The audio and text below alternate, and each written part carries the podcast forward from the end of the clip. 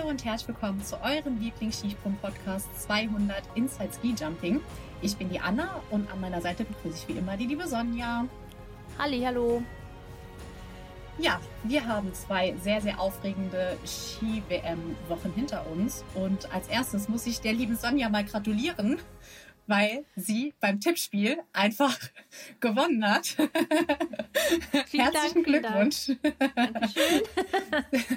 Wer die letzte Folge gehört hat, weiß, dass sie auf sechs Medaillen getippt hat und äh, was für eine krasse Punktlandung sie erreicht hat. Ähm, ja, Ja. es war sehr, sehr erfolgreich, sehr ereignisreich Mhm. und ich würde mal sagen, wir fangen ganz von vorne an. Ja. Was ist alles so passiert, liebe Sonja? Es ist so viel passiert. Ach du lieber Gott. Ähm, also wir fangen mal am Anfang an. Erster Wettbewerb. Die Damen von der Normalschanze ging schon voll los. Ja. ähm, wie nicht anders zu erwarten, haben sich natürlich auch wieder die, ähm, ja, die, die auch im Weltcup bereits ganz vorne sind, hier gebettelt bis zum geht nicht mehr, vor allen Dingen Katharina Althaus und Eva Pinkelnick.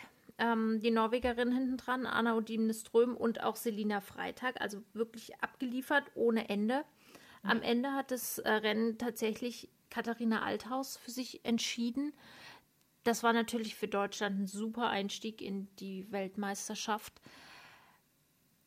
Ich glaube, sie hat es auch absolut verdient gewonnen, denn Katharina Althaus ist tatsächlich wirklich also für mich ist sie die beste Skispringerin momentan, die beständigste. Ähm, insofern hat sie natürlich auch diese Medaille absolut verdient. Eva Pinkelnick als zweite genau das gleiche. Also es ist ähnlich auch wie bei der, ähm, ich sage jetzt einfach mal Vierschanzentournee der Frauen. Es ist keine Vierschanzentournee, aber ich habe mir gestern nämlich gedacht, stell dir mal vor, wir hätten das jetzt schon. Wir hätten die Vierschanzentournee der Frauen, wir hätten diese äh, WM.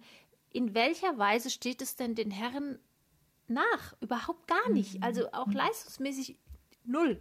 Null. Wir, also wir- ihr werdet es auch jetzt im, im Verlauf der, äh, der Rückschau auf diese Weltmeisterschaft nochmal sehen. Ähm, also die Silvestertournee, glaube ich, heißt sie ja offiziell oder irgendwie was. Gleiches Ergebnis gewesen. Die Norwegerin, die Österreicherin, die Deutsche. Selina Freitag hat einen fantastischen vierten Platz gemacht. Also, ja gut, ganz knapp war es jetzt nicht am Podest vorbei. Es waren ähm, 6,4 Punkte. Nee, stimmt gar nicht. 5,4 Punkte hinter Anna Odine Ström. Aber auch das ist natürlich ein wahnsinnig gutes Ergebnis für Selina Freitag gewesen.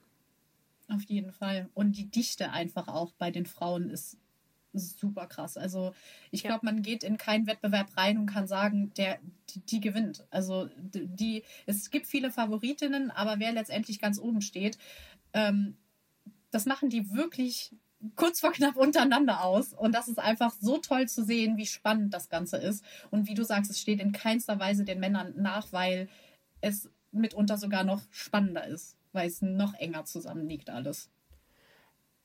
Wenn wir es jetzt mal nur aus, aus Sicht der Deutschen betrachten, muss man auch sagen, ähm, alle vier Starterinnen in den Top 15. Also, Wahnsinn. Ne, wenn das die Herren machen würden, würden wir sagen, wow, das ist ja irre. Also es ist wirklich absolut underrated, das Frauenskispringen momentan. Und ähm, Ja. ich hoffe, dass sich das auch jetzt im Zuge dessen ändert und auch im Zuge des, dessen, was wir jetzt gleich dann noch hören werden, was ähm, alleine nur das deutsche Ergebnis betrifft. Ja, weil wir Genau. sind ja erst ganz am Anfang und wie gesagt, wir haben schon mal ja, einen, einen super geilen Start hingelegt mit Katharina Althaus, die ähm, Gold gewonnen hat. Genau. Und so geil ging es nämlich auch am zweiten Tag weiter, an dem Samstag, mit dem Teamspringen der Frauen dann auf der Normalschanze. Und da, was soll man sagen, Deutschland wieder Weltmeister geworden. Anna Ruprecht, Luisa Görlich, Selina Freitag und Katharina Althaus sind wirklich allen davon gesprungen, ähm, haben mit großem Vorstand gewo- äh, vor, ähm, wie Sprung. nennt man es? Vorsprung, danke. Vorsprung. Fortwind Wortfindungsstörungen am frühen Morgen, okay. Vorsprung gewonnen und ähm, man kann es nicht anders sagen. Sie sind einfach verdient Weltmeister geworden, weil alle vier ihre Sachen abgerufen haben und ähm, alle vier es einfach verdient haben, äh, Weltmeister zu sein. Absolut. Also sie haben wirklich das beste ähm, Team zusammengestellt und das beste, die besten Leistungen abgeliefert, auch in der Stärke, wie gesagt, ja, hat man ja auch ja. im Einzel schon gesehen. Ähm, insbesondere Katharina Althaus und Selina Freitag haben einfach eine unglaublich gute Form derzeit. Ja. Das ist schon, das ist schon ein Knaller. Also Selina Freitag hätte definitiv auch eine Medaille verdient gehabt im Einzel, ja, im, dass sie jetzt im Team mit Gold nach Hause gegangen ist, ist natürlich auch wirklich fantastisch. Ähm, auch sie hätte eine Einzelmedaille verdient und ich bin mal wirklich sehr gespannt, wie die Saison noch weitergeht. Ähm, insbesondere auch im Hinblick auf Selina Freitag, weil die ist noch nicht am Ende der Veranstaltung angelangt. Da bin ich mir ganz, ganz sicher. Und wenn sie den Sommer gut über, übersteht, sozusagen, da kein Leistungsabfall passiert und sie gut in, aus der Saison rausgeht und den Flow mitnehmen kann, dann rechne ich nächstes Jahr wirklich massiv mit ihr definitiv. Und das war ja auch nicht ihre letzte Weltmeisterschaft. Und ich denke, in zwei Jahren wird dann eine Selina Freitag auch sehr, sehr weit oben stehen. Äh, da, wo Katharina Althaus gegebenenfalls, also wo sie jetzt schon steht, wird dann gegebenenfalls Selina Freitag stehen. Das sehe ich sehr, sehr klar irgendwie. Also, dass sie, ja. dass sie irgendwann mal die Vorspringerin im deutschen Team sein wird, falls Katharina Althaus auch irgendwann mal sagt, so, das war's für mich. Ähm, muss man sich da glaube ich, keiner Sorgen machen, dass keiner hinterherkommt. Das war vor, sage ich mal, einem Jahr, zwei noch ein bisschen anders und ich bin froh, welche Entwicklung das Ganze aktuell geht. Ähm, auch im Hinblick darauf, wie, wie gut das Team ist. Also man hat ja immer in den, in den Teamspringen es so gehabt, dass immer einer, eine Springerin ausgeglichen werden musste, sage ich mal so. Aber das war dieses Mal überhaupt nicht so. Überhaupt mhm. nicht. Also mhm. jeder hat das gebracht, jeder hat das gebracht, was er bringen musste. Und es war in, in, in der Gesamtheit einfach ein super Teamgefüge. Das, das merkt man auch, finde ich, daran, also wir dürfen ja nicht vergessen, wenn wir das deutsche Team der Frauen betrachten, ähm, sie haben ja sehr lange, waren sie ja doch durchaus erfolgreich mit Andreas Bauer als Nationaltrainer der dann den, den äh, wie sagt man so schön, den Staffelstab weitergegeben hat an Maximilian Mechler vor einem Jahr oder vor zwei Jahren. Ich weiß jetzt gerade gar nicht mehr so genau. Also erst okay, kürzlich. Ja. ja, also es ist noch nicht so lange. Ähm, und da weiß man ja auch nie, was passiert. Das ist ja immer ein neuer, neuer Start und neue, neuer Impulse, die da reinkommen. Das kann auch, das kann gut gehen, das kann aber auch mal nicht so gut gehen. Und wie gut das funktioniert hat für dieses Team und auch für Maximilian Mechler, dem gönne ich das auch wirklich sehr, oh sehr, Gott. sehr, weil er oh, ein ja. ganz toller Trainer ist, der diese Arbeit, die Andreas Bauer über die Jahre geleistet hat, ähm, so wunderbar weiterführt. Also mhm. wirklich, man kann dieses gesamte Team einfach nur wirklich von Herzen lieb haben, weil es so verdient ist und die das wirklich so geil machen. Auf jeden Fall. Und vor allem, wie du auch sagst, Maximilian Mechler, wir beide kennen ihn noch als Springer und dass er jetzt ja. so erfolgreich als, als Trainer ist, als Bundestrainer der deutschen Frauen, ey, mega cool. Absolut. Ähnliches kann man sagen für den Trainer des nächsten, der nächsten Goldmedaille, sag ich jetzt mal. Ähm, denn das nächste Springen, das stattgefunden hat, waren die Herren, die auf der kleinen Schanze, also auf der Normalschanze, ihren ersten Wettkampf absolviert hatten. Und hier ähm, gab es einen polnischen Sieger, aber nicht unbedingt den, den man vielleicht erwarten würde. Also es ist nicht David Kubacki, sondern es ist äh, Piotr Żywa. Und da ist auch wirklich eins der ersten, das mir eingefallen ist, dass auch äh, Thomas Thunbichler diese Medaille als wirklich sehr junger Trainer, der ein Team übernommen hat, was ja durchaus auch, wenn man es national betrachtet, also Skispringen in Polen ist ein Riesending. Ja. ja. Ähm, das heißt, wahnsinnig im Fokus, der Druck ist hoch. Äh, Thomas Thunbichler, Marc Nölke, den man ja auch ganz oft auf dem Trainerturm stehen sieht als Co-Trainer. Auch die, das muss man neidlos anerkennen, haben diese Medaille absolut verdient.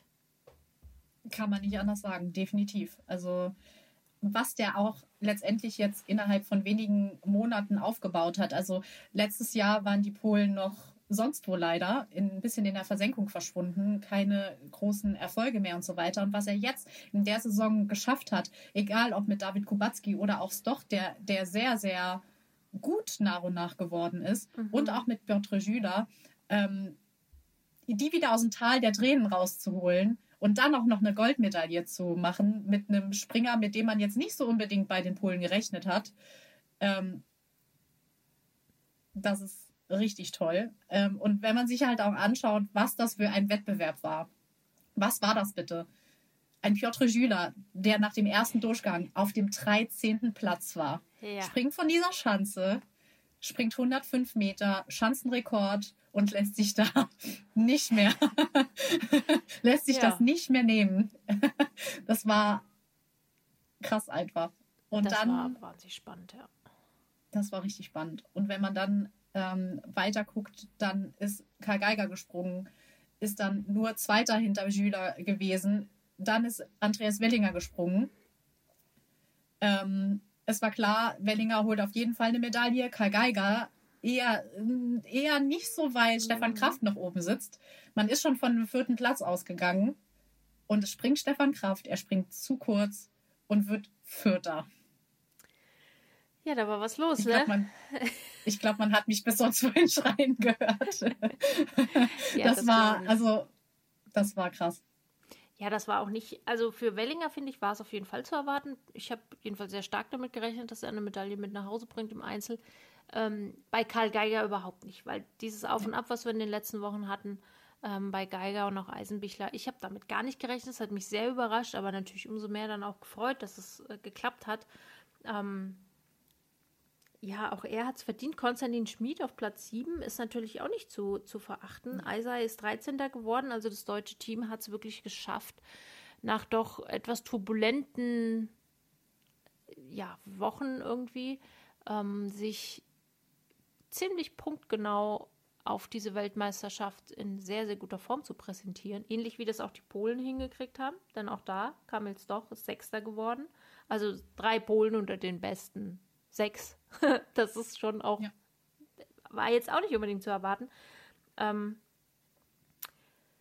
ja, also wirklich Punktlandung von Stefan Horngacher. Auch da muss man mal den Hut dann vorziehen, das hinzukriegen. Ob das so geplant war oder ob das ein Zufall geworden ist, das weiß ich nicht. Egal. Aber egal, macht kein, spielt keine Rolle. Äh, ihm hat man aber, glaube ich, die Freude und die Erleichterung auch deutlich angemerkt, dass das jetzt doch Gott sei Dank endlich läuft und man damit jetzt so ein bisschen zumindest mal das Soll erfüllt hat, ne? was im Verlauf ja. der Weltmeisterschaft dann doch ein bisschen Erleichterung gebracht hat, glaube ich. Glaube ich auch. Ich glaube, der Druck war danach schon so ein bisschen weg, weil man schon mit den beiden Medaillen nicht unbedingt gerechnet hat. Zumindest mal mit zwei Medaillen direkt am Anfang hat man nicht gerechnet. Deswegen konnte man, glaube ich, auch ein bisschen befreiter weiterschauen. Und ähm, ich glaube, das hat man auch im, im, äh, im nächsten Wettkampf sehr gemerkt, wie befreit vor allem die beiden Jungs waren. Ja. Auf den Wettkampf habe ich mich am meisten gefreut. Auf ja, den nächsten. Kann ich verstehen. Weil einfach klar war, dass das jetzt gleich voll abgehen würde. ähm, ja, ist so. Also. Ja. Die, also wir reden vom Mixed, ja, vom Mixed-Wettkampf. ähm, ich meine, wenn du eine Selina Freitag und eine Katharina Althaus in deinem Team hast, da kann eigentlich nicht mehr viel passieren. Und wenn dann auch noch ein Andreas äh, Wellinger dabei ist, dann kann schon mal weniger passieren. Und wenn das dann noch aufgefüllt wird von Karl Geiger, ja, was, also besser geht was das ja nicht. Ja, genau. Ähm, und so ist es dann auch passiert. Äh, unser Viererteam hat furios diese Goldmedaille abgeräumt, wie immer. Also Mixed-Wettkämpfe, es tut mir leid, aber es gewinnen halt immer die Deutschen. So ist das nun mal, ja. Äh, in dem Fall, ähm, wie soll ich sagen, also man hatte das früher, oder der Anfang, wir, wir sind ja alt. Ne? Wir zwei sind ja alt. Wir haben ja den ja. Anfang dieser Mixed-Wettbewerbe noch mitbekommen. Und wie viele wahrscheinlich auch, die uns zuhören. Und ähm, es war ja doch irgendwie immer so gewesen, dass am Anfang man immer so dachte, ja, okay, der Mixed-Wettbewerb, das ist halt so, die Jungs ziehen so die Mädchen ein bisschen mhm. mit nach. Ja, damit die auch mal irgendwie so ein bisschen bla. Das Ding hat sich komplett gedreht und zwar nicht nur aus deutscher Sicht, sondern auch aus, aus Sicht der allermeisten großen anderen Nationen, wo es inzwischen mindestens Augenhöhe ist oder eben sich auch schon so weit umgedreht hat, dass die Herren sehr froh darüber sein dürfen, dass sie mit den Damen springen dürfen und äh, so. Und das finde ich einfach fantastisch. Das stimmt auf jeden Fall, weil wenn man sich das, das deutsche Ergebnis anschaut, ähm, natürlich tragen alle vier zu dem Erfolg mit bei, aber eine Katharina Althaus, die im zweiten Durchgang 102 Meter springt, hat die Medaille schon vor dem letzten Springer schon fast, ich sage es jetzt mal, klar gemacht. Ja. Die, die, die konnte, also Andreas Wellinger konnte als, als Schluss, Schlussspringer dann eigentlich ne, sein Ding abrufen und das war's, weil Katharina Althaus einfach abgeräumt hat. Ja, total. Und das war, das war kein Karl Geiger, der das gemacht hat, es war kein Andreas Wellinger, der das gemacht hat, sondern es war Katharina Althaus, die es gemacht hat, die wieder gezeigt hat, wieso sie da steht, wo sie steht. Und das ist einfach unglaublich toll und unglaublich schön zu sehen, dass es gleichmäßig ist bei vor allem im deutschen Team. Ja, und das sehen wir auch bei den Teams, die dann ähm, auf den anderen Plätzen folgen. Also zweite sind geworden die Norweger mhm. Mit Anna und Dine Ström, äh, Johann André Vorfang, Thea Minja Björset und Halvor Ignar Granerud. Da ist es im Grunde genommen ähnlich. Ähm, also wohlgemerkt keine Marin Lundby im Team, ja, die sich zwar über diese mhm. Weltmeisterschaft auch deutlich nach vorne wieder geschoben hat, aber eben doch noch nicht ganz so auf dem Level ist, dass man sagt, sie gehört zu den, ja, ganz offensichtlich Top 2 Frauen im norwegischen Team. Ähm, auch die haben absolut äh, meiner Meinung nach, gut, Talver Igner Granerüth ist natürlich sowieso, den muss man eh in einer anderen Liga ja. betrachten, aber alle anderen sind schon ziemlich auf gleichem Niveau. Bei den Slowenen Obwohl's, ist es das, ja. Ob, sorry, obwohl es bei der WM halt wirklich bei Granerüth nicht so ganz hingehauen hat. Ja. Also ich hätte ja Wetten abgeschlossen vor der WM, dass der definitiv im Einzel nicht nur eine Medaille holt. Ähm, das sah ein bisschen anders aus. Das hat mich schon sehr ähm, schockiert, muss ich sagen, weil äh, ich glaube, der Druck war dann doch irgendwie ein bisschen größer als, als gedacht oder so. Ich, ich weiß es nicht. Ja, vielleicht, ich weiß gar nicht, ob es der Druck ist oder ob es so diese Selbstverständlichkeit ist, ne? Weil ähnlich ist es ja, ja auch bei den Slowenen letztendlich gewesen, äh, mhm. wo ja mhm. auch alle gedacht haben, naja, klar, ist das, gewinnen die das so. Und dann war das aber ja. irgendwie dann doch nicht so ganz, ne? Also es ist nie in Stein gemeißelt, wer am Ende den Titel gewinnt. Man muss mhm. es schon auch nach Hause bringen irgendwo.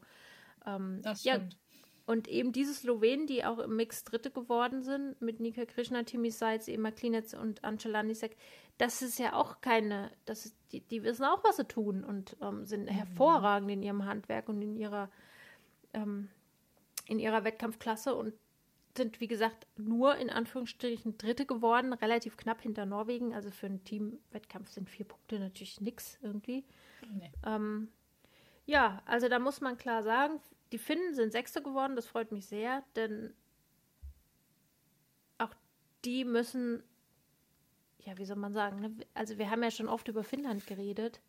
Es wird Zeit, dass aus Finnland wieder mal jetzt ein bisschen mehr kommt. Und auch an der Frauenfront sah es da lange nicht so gut aus. Und dass sie es jetzt wirklich geschafft haben, aus deren Sicht betrachtet Sechste zu werden, das ist schon das ist schon allerhand wert. Ähm, ja, die Polen definitiv. auf Platz 8. Also das ist ja schon fast ein Erfolg, dass sie in den zweiten Durchgang gekommen sind, ja. muss man ja schon fast sagen. Und das, das zu sagen, dass das ein Erfolg ist, sagt eigentlich auch schon wieder alles über das Gefüge im polnischen Team, was die Frauen auch angeht. Ja, ganz klar.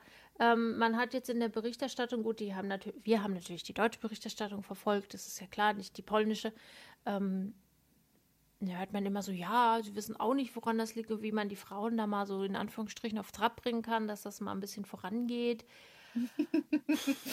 also, wenn man sieht, was in Polen mit den Frauen in den letzten Monaten passiert ist und wie sie dort vom Verband behandelt werden, dann würde ich jetzt vielleicht die Vermutung anstellen, dass das exakt das Falsche ist. Vielleicht sollte man einfach mal das genaue Gegenteil von dem tun, was man jetzt macht. Ja. Schlechter in Anführungsstrichen kann es ja nicht werden. Ja. Ähm, also wir haben es schon mal irgendwann gesagt und wir können, es bestätigt sich immer wieder, die Diskrepanz zwischen den Männern und den Frauen ist nirgendwo auf dieser Welt, glaube ich, so groß wie bei den Polen. Ja. Und das ist sehr, sehr rückschrittlich, muss ich sagen. Wenn man sich die Norweger anschaut, die schon, ähm, wo Männer und Frauen schon zusammen trainieren, die schon äh, in einer Wettkampfgruppe oder in einer Trainingsgruppe sind und so weiter. Das entwickelt sich sehr gut. Bei den Deutschen entwickelt es sich sehr gut, bei den Österreichern genauso. Und Polen gehört halt auch zu einer großen Skisprungnation. Ja. Und dass bei denen das noch in, weiß ich nicht, 1900 irgendwie hängen geblieben ist, ist unglaublich erschreckend und macht sich auch nicht so gut im Image des polnischen Skiverbandes Absolut. wirklich, ähm, dass sie da dann auch sagen, äh, äh, wir verstehen das nicht. Ähm, ich könnte jetzt schon fünf Sachen aufzählen, um es ihnen klar zu machen. Ne? So, sorry, mach die Augen auf. Ja. Ähm, da, da, da, da, da, also da bin ich sprachlos, wenn ich dann so ein sowas höre, muss ich ja. sagen. Also da muss man dann vielleicht einfach auch mal ein bisschen Selbstreflexion an den Tag legen und mal in sich gehen und überlegen, okay, was machen denn die anderen, was wir nicht machen. Ähm, ja. Weil, also, naja, egal. Ja. Regen wir uns nicht auf. Sie sind auf dem Platz gelandet, den sie verdient haben. Vollumfänglich. Ja. Das muss man einfach sagen. Ja. Genau. So, gut. Nachdem wir also uns dann endlich von diesem äh, furiosen Mixwettbewerb ähm, erholt hatten, ging die Reise weiter zur Großschanze. Die Frauen haben wieder den Auftakt gemacht. Und also wer darauf getippt hat, der ist jetzt ein reicher Mensch. Ja. Hat aber keiner. Mit Sicherheit niemand. Nein. Also, sowohl erster als auch zweiter Platz, muss man sagen, hat, glaube ich, keiner drauf getippt. Ja. Und derjenige kann sich sehr glücklich schätzen, Absolut, wenn ja. er das getippt hat. Ja, es ist keine andere als Alexandria Lutit aus Kanada Weltmeisterin geworden. ja, richtig. Wow. So, was soll man sagen? Wir haben eine kanadische Weltmeisterin. Sie hat es aber auch verdient. Also es ist nicht so, dass es jetzt passiert ist, weil ja. irgendjemand anderes. Also ich meine, sie hat ja schon mal eine Medaille bei Olympia mit nach Hause genommen, ne? Die bronzene. Aber das waren andere Umstände. Aber diese Medaille, die hat sie sich einfach verdient. Fertig, kann man nichts anderes sagen kann man nicht anders sagen. Das stimmt auf jeden Fall. Und dann Zweitplatzierte. Es ist kaum zu glauben und ich glaube, keiner, also jeder hat sich so unglaublich gefreut. Maren Lündby. Ja. Maren Lündby ist einfach Vize-Weltmeisterin geworden. Was ist das bitte für eine Geschichte? Was ist das, das bitte für ein, für ein Ausgang letztendlich? Ja, absolut. Also das hat wirklich keiner gedacht, dass sie es schaffen würde, ähm, die, die, die Silbermedaille mit nach Hause zu nehmen. Ich weiß nicht, wie sie es geschafft hat. Ich weiß nicht, was sie gemacht hat. Ähm, aber sie hat, es scheint irgendein Knoten geplatzt zu sein. Vielleicht hat ihr einfach diese Anlage sehr gut gelegen. Das kann, kann ja sein im Vergleich zur, zur kleineren Anlage. Ähm, hat sogar Katharina Althaus hinter sich gelassen. Die ist nämlich Dritte geworden. Man muss ja fast sagen, nur, weil sie ist ja mit drei mhm. Goldmedaillen dahin gekommen. Also Katharina Althaus, sie hat ja, die hat ja, die grinst, glaube ich, in vier Wochen noch immer durchgängig, weil ja. sie kam ja gar, die wurde ja gar nicht mehr fertig darüber, ja. Ja. Ja, und dann nur in Anführungszeichen Bronze, ja. Also man hat echt damit gerechnet, dass sie die vierte Goldmedaille mit nach Hause nimmt. Aber umso schöner zu sehen, dass sie sich auch über Bronze freuen kann.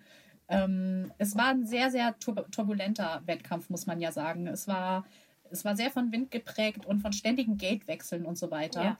Maren Lündby hatte zum Beispiel sehr, sehr viel Glück, dass sie im ersten Durchgang halt noch mit äh, auf Gate 19 gesprungen ist und wirklich einen Riesensatz auf 139,5 Meter gemacht hat.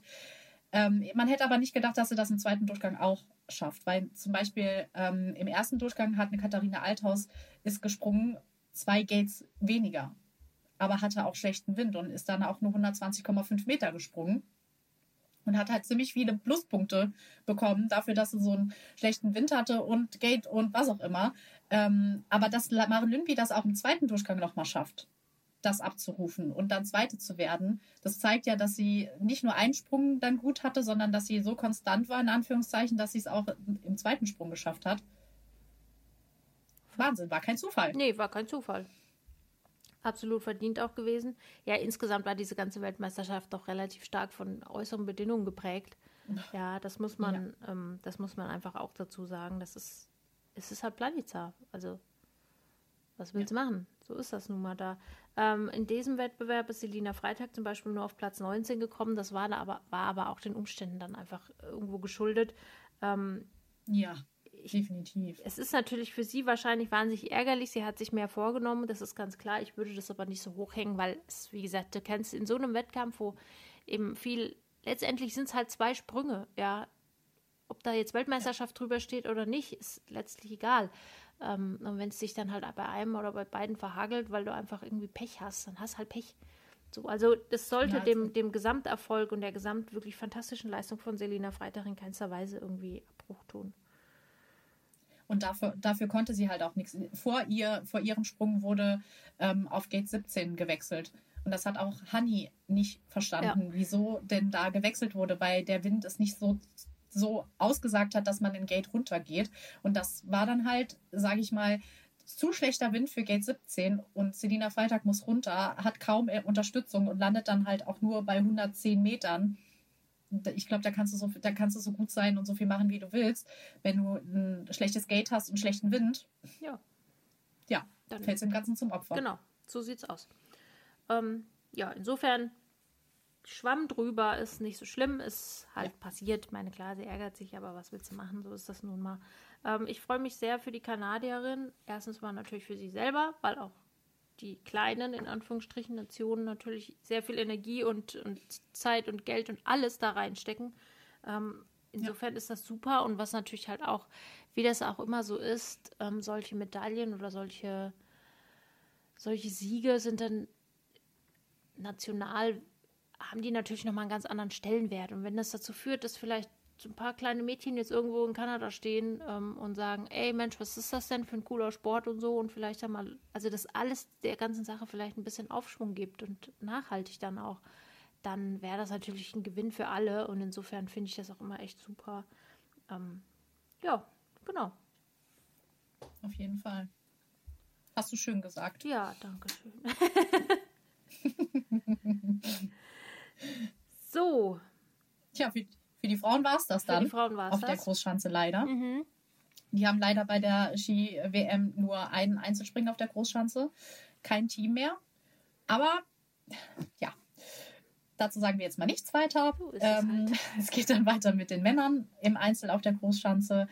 Äh, das war auch, ja, sehr spannend. Ja. Zumindest mal den, auf den Plätzen ab zwei. Also der erste Platz war ja schon fast nach der Quali gesetzt, was uns auch sehr, sehr freut. Vor allem dich als Slowenien-Fan. Äh, zwar der ein anderer Slowene als, ähm, ne, aber egal, Timmy Seitz, der Weltmeister geworden ist, verdient Welt Absolut. Weltmeister geworden ist. Er hat es einfach, er hat einfach abgeliefert ohne Ende. Ähm, und dann zweiter Ryuyo Kobayashi hätte ich jetzt auch nicht auf dem Zettel gehabt, Nö, überhaupt gesagt. gar nicht. Du? Nee, null. Okay. Also, der war einfach nicht in der guten Form so. Also, da wären mir auf jeden Fall noch nee. diverse eingefallen, die weiter vorne hätten landen müssen als Ryo Kobayashi. Ich meine, auch hier, also auch dieses Springen war doch sehr geprägt von hoch und runter und Wind und Wetter und so weiter. Ähm, es kam überraschend, aber ich glaube, es kam auch für ihn überraschend. Also man hat auch Ryoyo Kobayashi nicht so oft gesehen, dass er sich wirklich mal so richtig freut, aber da hat er wirklich ein Grinsen im Gesicht gehabt. Das stimmt. Und auf dem dritten Platz ist dann wieder ein Pole gelandet, dieses Mal David Kubacki. Mhm. Ähm, hat er sich auch vollkommen verdient. Äh, nach der Vierschanzentournee ist es ja doch, oder schon während der Vierschanzentournee ist es ja doch so ein bisschen schwieriger bei ihm geworden, dass er sich jetzt mit einer Medaille, mit einer Einzelmedaille vor allem nochmal ähm, ja, kleiden konnte. Ist sehr, sehr toll. Und vierter Platz, auch wenn es keine Medaille geworden ist, einfach Kamils doch. Hallo? Super geil. Also Kamils doch ist halt auch ein Phänomen. Der ist einfach immer da, immer irgendwie so, ja, ich bin auch noch da. Tag. So. Es ist super. Alle, die ganze Welt liebt Kamils doch. Und insofern auch hier wieder ganz klar ähm, tolles, tolles Mannschaftsergebnis der Polen. Also die haben ja. echt, muss man neidlos anerkennen, die haben ein fantastisches Team einfach momentan.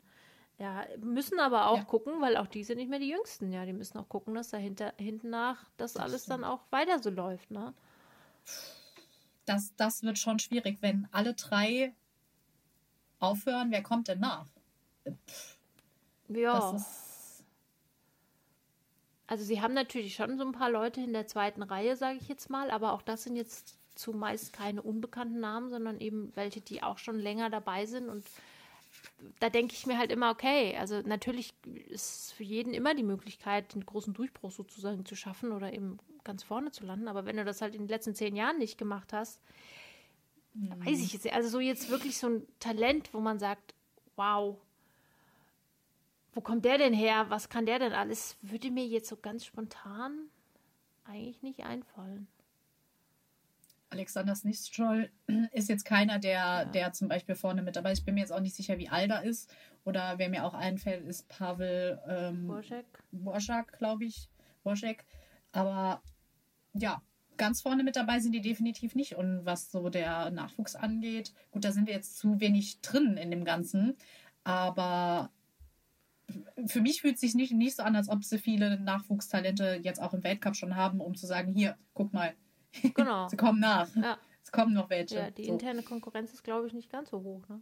Aber gut, äh, ich denke ja. mal, dass auch Thomas Thunbricher da ein Auge drauf hat, weil äh, es ist schließlich ein Österreicher ja. und äh, er kommt aus dieser großen, aus dieser großen Generation um, um Morgenstern, Schlierenzauer etc. Und ähm, die sind ja, das, das ist ja quasi der Inbegriff von Nachwuchsförderung gewesen. Und insofern wird er sicherlich seine Erfahrung, die er persönlich gemacht hat, auch mit einfließen lassen. Da bin ich mir ziemlich sicher.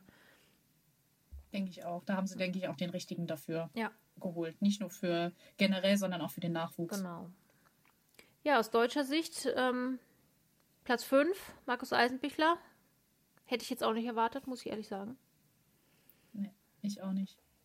Es hieß zwar, dass er, dass er auf der Großschanze gut ist, auch schon im Training und so weiter hatte, aber auch bei der Quali schon ziemlich viele Probleme, weil er gesagt hat, er hätte den es wäre der Absprung wäre zu dunkel gewesen und er wäre dadurch zu spät abgesprungen. Da dachte ich schon so, huh, okay, dann schauen wir mal, wie das wird. Aber dass er dann letztendlich Fünfter geworden ist, ist gut, ne? hat wohl doch dann so ein bisschen geklappt ja. mit der Pünktlichkeit.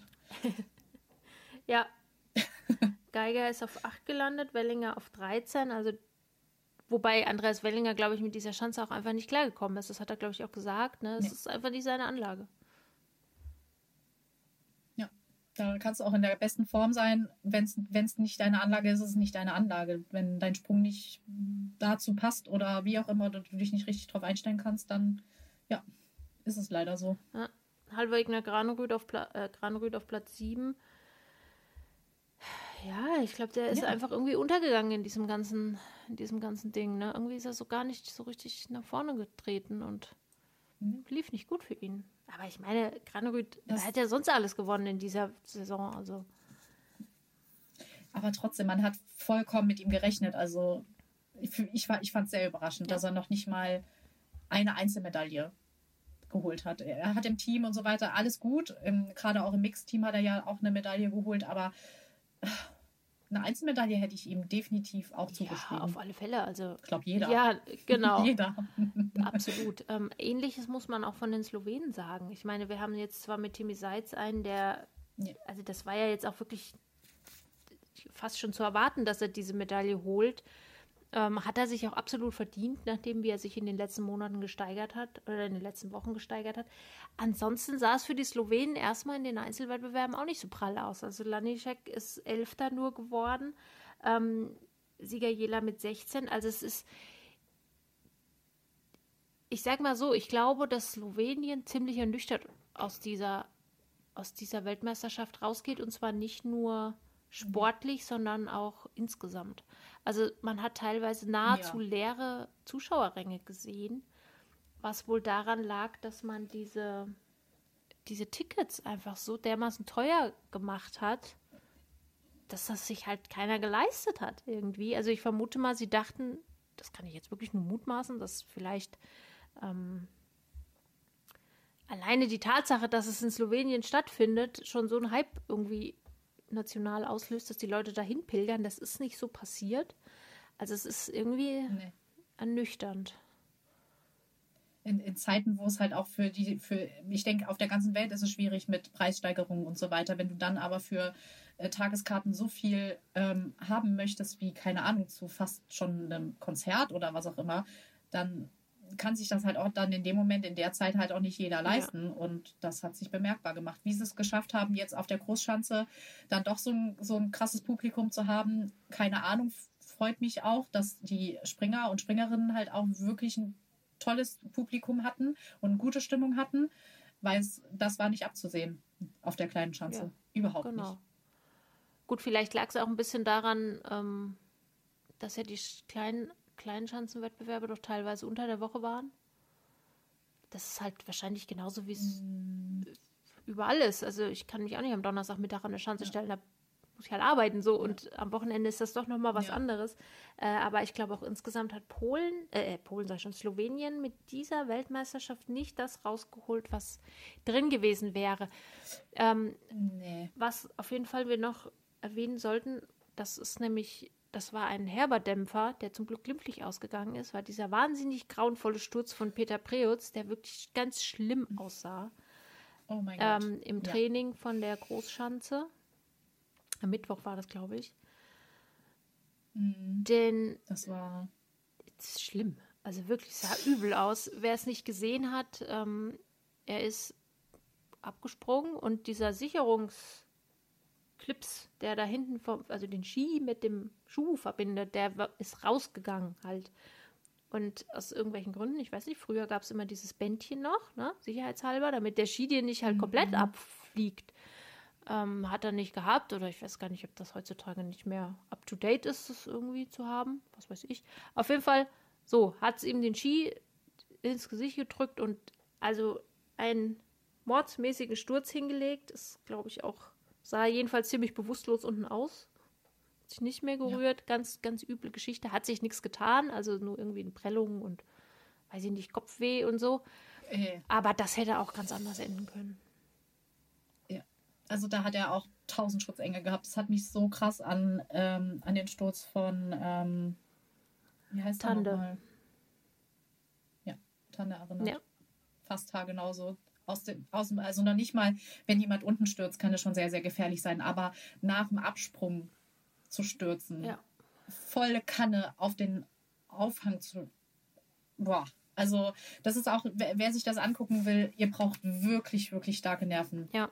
Das anzugucken, weil es ist halt einfach ein Mensch, der durch die durch die Luft fliegt. Das ist wirklich heftig und wie er aufkommt und so. Er hat tausend Schutzengel gehabt. Wir können froh sein, dass äh, er nur ein paar Prellungen und Kopfschmerzen und so weiter hatte und dass es ihm aber ansonsten in Anführungszeichen den Umständen entsprechend gut genau. geht. Ja, das war ähm, wirklich Glück, weil das kann echt sowas kann übel enden und diese Stürze, das hatten wir ja damals auch nach Tande schon gesagt, die sehen wir heutzutage zum Glück kaum noch. Also diese, diese nach dem Absprung Vorwärtssaltos sozusagen, ja. Also diese richtig üblen Dinger, wo ja auch mhm. Thomas Morgenstern zwei, zwei von hatte und dann gesagt hat, so jetzt reicht mir das, jetzt habe ich keine Lust mehr. Irgendwie, ähm, ja. die sehen wir ja heutzutage zum Glück nicht mehr so oft.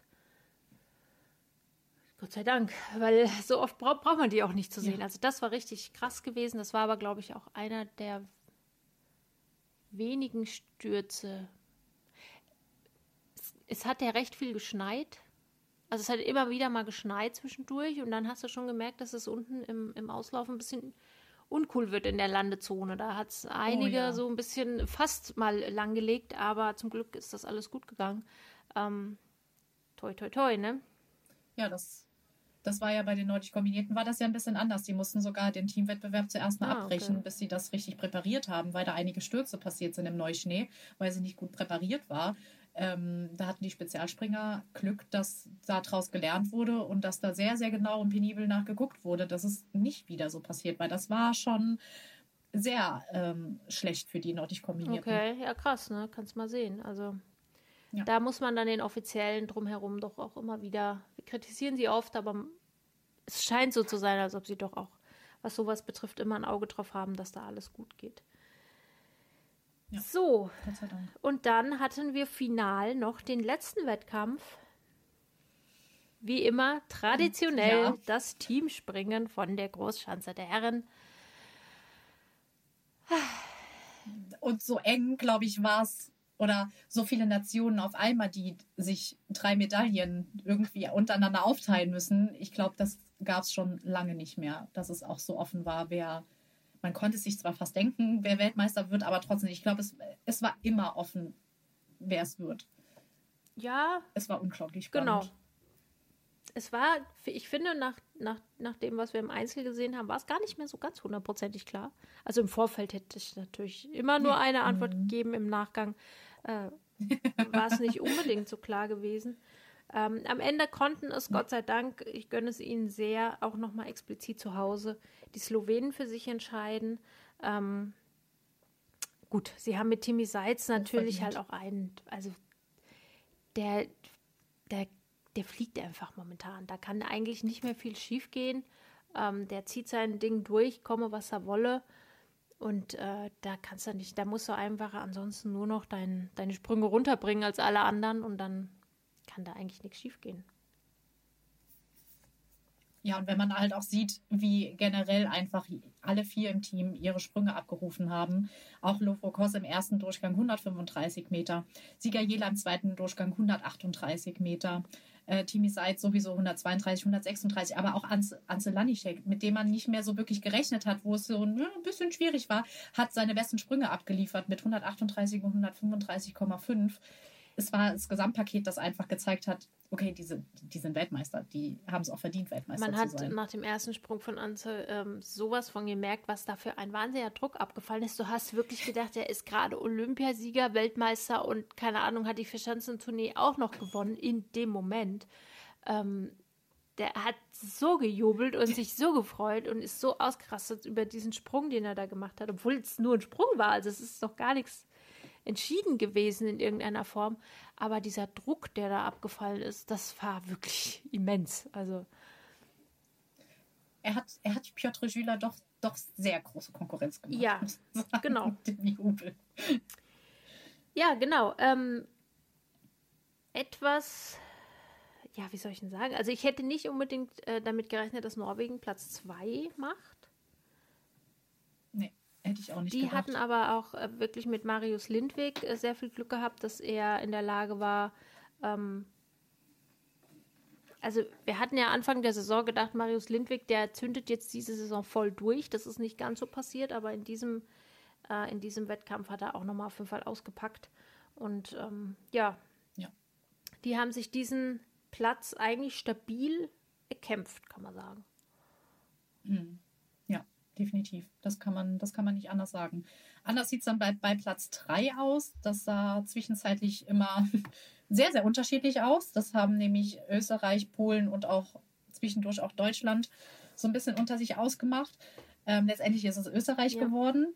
Ähm, ich muss jetzt noch mal ein Thema ansprechen, was mich äh, bei dem Teamwettbewerb genervt hat, muss ich sagen. Dieses, ja, ich kann es verstehen, aber dieses Gepokere mit den Anläufen. Tut mir wirklich leid, aber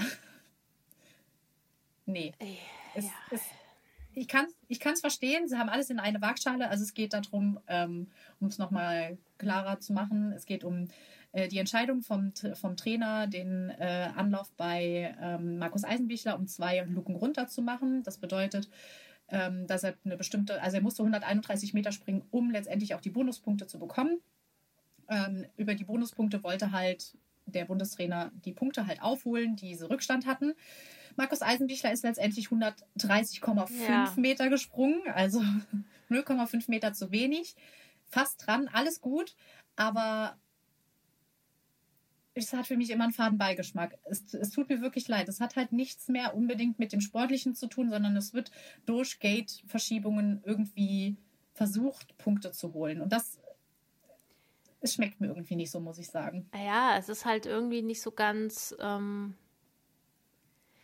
ich weiß nicht, ich kann das nicht so richtig nachvollziehen, warum. Also ich verstehe das schon, wenn man, dass man mehr Punkte bekommt, wenn man weniger Anlauf hat. Okay.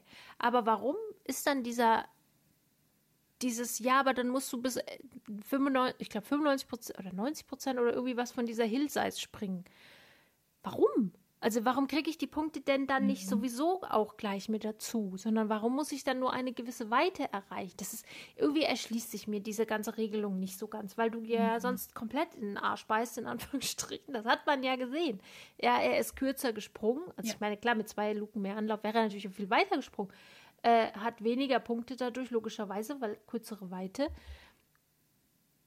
also ich kann das nicht so ganz nachvollziehen. Ich meine, ich verstehe, dass Stefan Horngacher das gemacht hat, weil er gesagt hat, wenn wir noch, mhm. also es waren ziemlich genau zehn Punkte zwischen, also nach dem ersten Durchgang, die auf den, die Polen, meine ich, ähm, aufzuholen waren da die Konkurrenz eben so stark war und es nicht unbedingt davon auszugehen war, dass das jetzt alleine nur durch Sprünge reinzuholen ist, hat er das gemacht in der Hoffnung, dass es halt irgendwie funktioniert.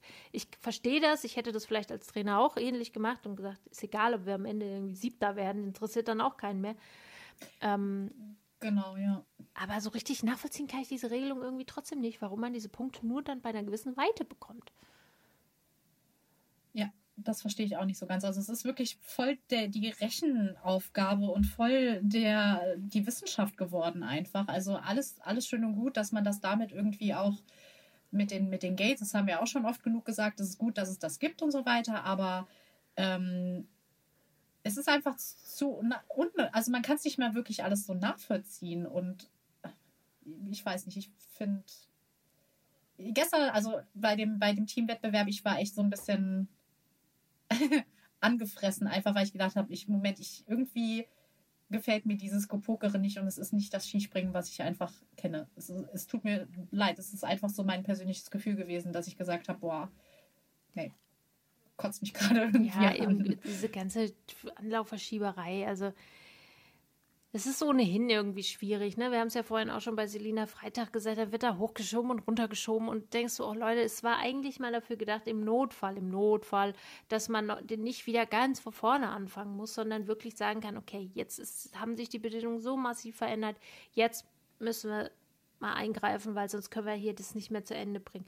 Und dann ist das aber jetzt irgendwie ständig der Fall und immer wird hin und her geschoben und ja, ich verstehe das schon. Also es ist einfach. Ich, es ist halt eine andere Grundlage, auf der ein Ergebnis auf einmal zustande kommt.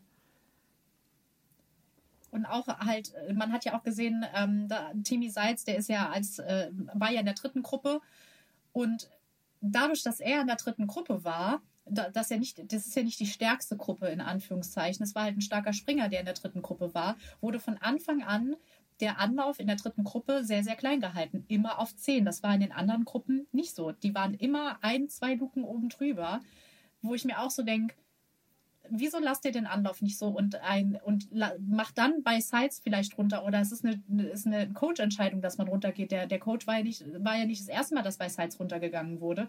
Ähm, dann hätte er das entscheiden können. Aber direkt von Anfang an zwei Luken nach rund, runter zu gehen, weil dann Timmy Seitz in der dritten Gruppe ist, wo alle anderen Springer in der dritten Gruppe. Ja, das war natürlich wenig Ja, klar, hatten. aber das haben natürlich die Slowenen absichtlich so gemacht, ne? weil sie sich natürlich gedacht haben, ja prima, dann ja. haben die anderen haben natürlich dann auch weniger Anlauf. Ja. War natürlich aus slowenischer Sicht war sich schlau entschieden, das muss man einfach mal sagen. Dass sie Super. ihren besten Mann in Super dem schlau. Moment halt nicht äh, auf, in die Vier ge gelegt haben, wie alle anderen das immer tun, sondern ähm, das so rumgemacht haben, um in der dritten Gruppe einfach den Anlauf ein bisschen nach unten zu schieben. Es war schon sehr das klug, ja. Schlau. Also muss man ganz klar sagen, weil so konntest ja. du halt, hättest deswegen hat es ähm, Huangara meiner Meinung nach auch bei Eisenbichler gemacht, der in der, erste Gruppe, in der ersten Gruppe gesprungen ist, weil das die einzige war, in der er das hätte tun können, so, dass am Ende noch genug ja. überbleibt für, ähm, ich meine, es war ja nur ein halber Meter, es wäre ja fast gut gegangen und dann hätte man es als Riesending ja. irgendwie gefeiert. Ähm, aber in allen anderen Gruppen hätte er die Möglichkeit nicht gehabt, weil die sowieso schon, die vierte, die dritte waren eh schon so niedrig weil eben ne, die Guten da waren. Und äh, in mhm. Gruppe 2 ähm, hätten wir, glaube ich, mit Andreas, nee, mit, mit Konstantin Schmid, ich glaube, Konstantin ist, der hat auch eine tolle WM gemacht, aber er wäre nicht stark, so, er ist nicht so stark, um zwei Gates auszugleichen. Das, wenn, dann macht das Eisei. Mhm. So. Ja, also auch dahingehend, man kann das jetzt gut oder schlecht finden, aber es ist sehr interessant und sehr spannend gewesen, wie da auch so ein bisschen die Dynamiken sind und wie die Trainer auch teilweise schon mitentscheiden können, wie am Ende so ein Ergebnis im Team ausgeht. ja, es ist was Neues. Es ist einfach Neuland. Man ist es vom Skispringen ja. nicht gewohnt. Ich, gewöhnt. Ich muss mich vielleicht dran gewöhnen, aber ich fand es einfach in dem Moment. Naja, so Neuland ist das jetzt auch nicht sagen, mehr. Das ist schon gut. sehr lange so. Ja, ich weiß, aber ich kann mich, ich kann mich immer noch nicht so richtig, also gerade mit so Jury, äh, mit so Coach-Entscheidungen kann ich mich einfach nicht so ganz anfreunden, weil. Das kommt noch. Ja. Du aber ja egal. Jahrzehnte. Wird, wird schon. Naja, also letztendlich sind wir Fünfte geworden hinter Polen. Ist egal, dann sind wir halt Fünfte geworden. Das war dann eben so. Ähm, ich glaube auch mit dem Andreas Wellinger, der auf der Anlage nicht so wahnsinnig gut zurechtkam, hat er selber gesagt, es ist einfach nicht hundertprozentig sein Ding. Kannst du dann vielleicht auch als Team nicht noch weiter nach vorne. Ähm, Platz 6 die Schweizer, finde ich super, weil überhaupt mal ein Schweizer Team und dann mhm. auch noch gleich einen zweiten Durchgang. Simon Ammann hat auf einmal in dies, bei dieser Weltmeisterschaft so abgeliefert, dass du dachte, was ist denn jetzt schon wieder los? Was hat er denn jetzt wieder erfunden? Oder welch, der hat nochmal voll aufgedreht und hat einen Riesenspaß gehabt und wirklich hervorragende Leistungen gezeigt bei dieser WM, ne? Ja, ich glaube, äh, du sagst richtig, er hat Spaß gehabt. Ich glaube, das war sein, sein Geheimnis. Er hat sich, er hat keinen Druck gehabt. Er hat so ein bisschen trainiert und hier und da und kommt dann zur WM und hat seinen Spaß und hat keinen Druck und, und fliegt, was das Zeug hält. Das war so schön ja, war anzusehen. Super, wie viel Spaß er hatte. Ja. Für die Japaner lief es nicht so prall, also außer diese äh, doch etwas überraschende ähm, Silbermedaille für Kobayashi die sind siebter im Team geworden. Irgendwas stimmt bei den Japanern momentan nicht so ganz. Ich glaube, die müssen in der nächsten Saison einfach nochmal angreifen. Ja, ich denke halt, dass äh, nach Kobayashi es halt eine Riesenlücke gibt, die nicht wirklich gefüllt werden kann. Und bei Kobayashi ist es halt auch immer eine Wundertüte. Wird es jetzt gut oder wird es nicht gut? Und ähm, einer kann halt nicht das äh, komplette Team stützen. Und wenn die Hintermänner oder die anderen es halt nicht so gut schaffen, dann passiert das, was, was Japan jetzt halt auch gerade passiert ist, dass sie sogar hinter der Schweiz landen. Ja. Muss man sich mal auf der Zunge zergehen lassen. Die landen hinter der Schweiz. ja, wobei man sagen muss, mit René Kaido haben sie ja eigentlich einen gehabt, der über den Sommer schon eigentlich sehr, sehr gut war, wo man, also den kannte man ja vorher auch nicht. Ich dachte, hä, ja. was ist denn da jetzt los? Ähm, das hat sich leider nicht so ganz erfüllt, was da ähm, sich so ein bisschen angedeutet hat also es ist auch so ein bisschen unklar, was überhaupt das Problem ist. so genau kann das, glaube ich, momentan keiner so mhm. identifizieren, was bei den äh, Japanern der Fall ist. Aber ja, müssen wir mal ja. gucken, wie das sich jetzt in, den nächsten, in der nächsten Zeit weiterentwickelt. Äh, ähm, ja, ansonsten gab es jetzt eigentlich keine großartigen, die Finnen sind hinter den Amerikanern. Aber man muss auch sagen, die Amis haben die profitieren massiv durch diese Kooperation mit den Norwegern. Das muss man einfach auch mal sagen. Die haben ja. wirklich, die machen sich richtig gut und ähm, da baut sich langsam, aber beständig ein sehr gutes Team auf. Und ich freue mich ja darüber immer, weil ich denke, dass es einfach den gesamten, die gesamte Weltspitze nochmal massiv erweitert. Ähm, und wie sehr auch die FIS jetzt auch auf den amerikanischen Kontinent rübergeht, wie sehr die Frauen damit eine Rolle spielen, die einfach von jeher bei den ähm, Amerikanerinnen schon besser waren, ja, als bei den Männern jetzt, also im Vergleich zu den Herren. Und jetzt die mhm. Herren eben auch nachziehen, ähm, indem sie mit dieser Kooperation mit Norwegen ähm, wirklich stabiles Team aufbauen. Mich freut das sehr. Und ich glaube, mit denen ist über die nächsten Jahre auf jeden Fall auch noch deutlich mehr zu rechnen. Auf jeden Fall. Und das ist sehr, sehr schön zu sehen, was für eine Entwicklung die machen. Und es war unglaublich schlau, mit den Norwegern ja. zusammenzuarbeiten, weil da kann man eigentlich nur profitieren. Und dass es sowas, dass sie sowas gemacht haben, auch dass die Norweger da ja. mitmachen, ähm, zeigt auch, wie fortschrittlich die Absolut. Norweger sind.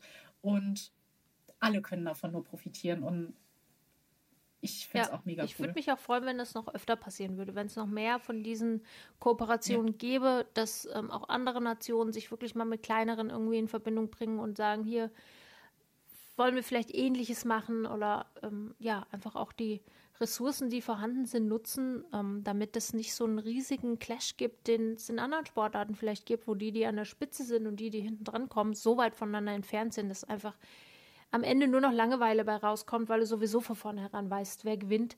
Ähm, das muss hier nicht sein ja. und ich würde mich sehr freuen. Vielleicht macht das Beispiel Schule und auch andere Nationen entscheiden sich irgendwann mal, sich so eine kleine Partnernation zu suchen. Ja, ja. das wäre echt cool. Ja. Was haben wir noch zu erzählen? Ich glaube, wir sind äh, jetzt durch damit. Also das äh, Teamspringen war der krönende Abschluss ähm, einer wirklich fantastischen Weltmeisterschaft, die sehr viel Spaß gemacht hat für die Herren und für die Frauen. Oh ja. ja. Es ist immer wieder schön zu sehen, was für eine große Ski-Jumping-Family ja. wir da haben, wie sich jeder für jeden freut. Hat man jetzt auch wieder bei der Ski-WM gesehen. Ich, ich muss sagen, ich liebe es einfach sehr, dieses ganze Gefüge. Und ähm, es gibt eigentlich keine, Kon also klar, sie sind Konkurrenten, aber irgendwie auch nicht. Also sie sind irgendwie eine große Familie. Und ich muss echt sagen, ich freue mich, äh, ja, ich sage jetzt mal, ein kleiner Teil dieser Sportart zu sein äh, als Fan. Geht dir genauso und zu sehen, wie unglaublich toll die, die diese Sportart einfach ist, muss man ja, einfach nochmal sagen. Absolut. Ja, dann würde ich sagen, ruhen wir uns jetzt alle etwas aus. Nach diesen aufreibenden Wochen haben wir uns das jetzt verdient. Und äh, dann sehen wir uns, glaube ich, alle wieder bei der Raw Air. Die steht als nächstes ins Haus. Yes. Und dann geht es auch schon weiter. Es ist gar nicht so lange hin, gell? Ich weiß gar nicht, wann es losgeht, ehrlich gesagt. Äh, nächstes Ach, Wochenende geht's los. Ähm, und dann geht es die ganze Woche, also die ganze übernächste Woche ist War Air angesagt. Abschluss ist dann auch in Wickersund an ah. dem Sonntag, dem 19. März. Wickersund Skifliegen, nicht nur für die Männer, sondern oh auch für die Gott. Frauen. Da werdet ihr ganz bestimmt danach nochmal von uns hören. ganz bestimmt, weil das für uns das, das Highlight schlechthin ist. Wir freuen uns sehr ja. drauf. Ja, und dann ist es auch nicht mehr lange, bis die äh, Saison auch wieder vorbei ist. Und äh, aber wir genießen es natürlich immer noch sehr, die letzten Wettbewerbe uns anzuschauen und ja, die Daumen zu drücken. So sieht's aus. Ja, dann würde ich sagen, machen wir, ein paar, machen wir mal ein paar Tage Urlaub und dann hören wir uns nach der Royal wieder. genau. Genau. Tschüss. Mach's gut. Tschüss. Wie baut man eine harmonische Beziehung zu seinem Hund auf? Puh, gar nicht so leicht. Und deshalb frage ich nach, wie es anderen Hundeeltern gelingt, beziehungsweise wie die daran arbeiten. Bei Iswas Dog reden wir dann drüber. Alle 14 Tage neu mit mir, Malte Asmus und unserer Expertin für eine harmonische Mensch-Hund-Beziehung, Melanie Lippisch. Iswas Dog mit Malte Asmus. Überall, wo es Podcasts gibt.